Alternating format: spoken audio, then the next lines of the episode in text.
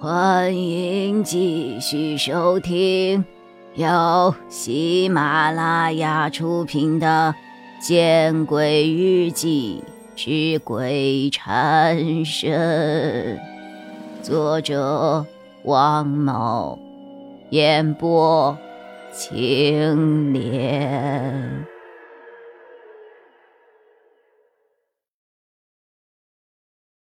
与金吉明不同。金吉明的家属犯罪记录似乎没有多少触目惊心的金钱来往。看到这些记录，我不由得再次的愤怒。尤其是金峰，简直是无恶不作，强迫多个女大学生与他发生关系，拍照要挟，然后逼良为娼，贩卖人体器官，倒卖幼儿。此刻的我简直无法控制自己的情绪。我说话的声音都高了几分。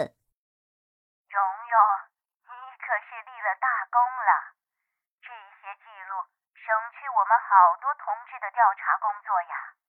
阮老师在电话的那一旁称赞着：“只要把罪有应得的人绳之以法，我做这些都算不了什么的。”听到了我的话，阮老师先是愣了一下，随即他说道。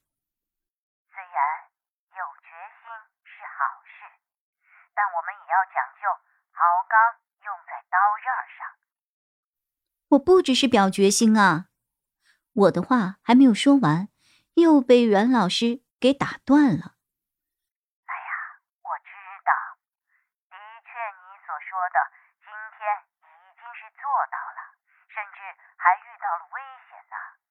所以我刚才想了一想，干脆，蓉蓉，你还是回南京吧，做一个普通人。你提供的那些罪证的消息足够了。回去，我听到阮老师的话，不仅疑惑的把嗓门提高了几个分贝。为什么要回去呀？因为你已经提前完成了任务呀，而且还帮你的同伴完成了不少的任务呢。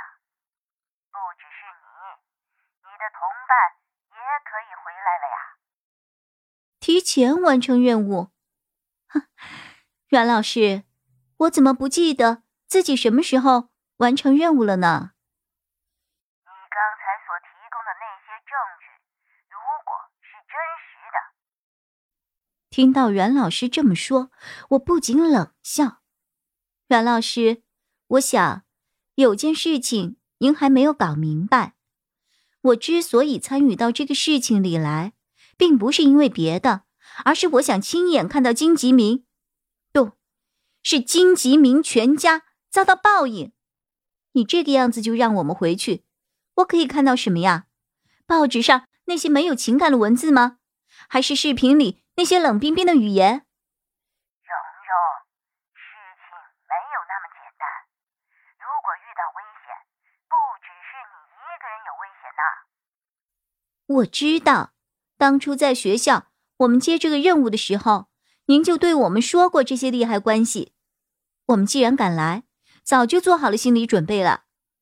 如今我们才刚刚开始，您就让我们半途而废，这让我不由得就怀疑起您的动机呀。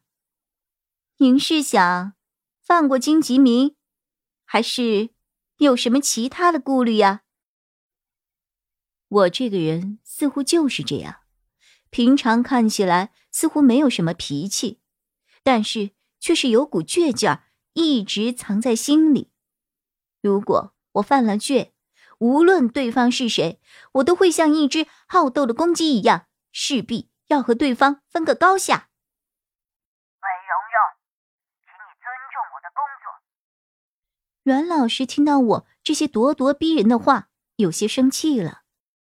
那也请您尊重我的尊严。我似乎专门在这儿等着阮老师。他说完了那一句，我就立刻反驳。电话的那一头，阮老师听到我说这样的话，沉默了很久，然后他用不可置疑的话对我说：“明早八点，我派人接你回来。”说完，他便挂了电话。怎么办？猫城记的扉页上，渐渐的浮现出了伟强的疑问。我咬了咬牙，轻轻的拍了拍这本猫城记，然后站起了身，把它合上，放进了我的行李包中。随后，我打开了伟强卧室的门。蓉蓉，饭好了，你忙完了就来吃吧。客厅里的韦东升听到我这边传来了响动，扭过头来就向我说着：“哦。”我走到了餐桌旁，一会儿。还得麻烦您一下，情况有变。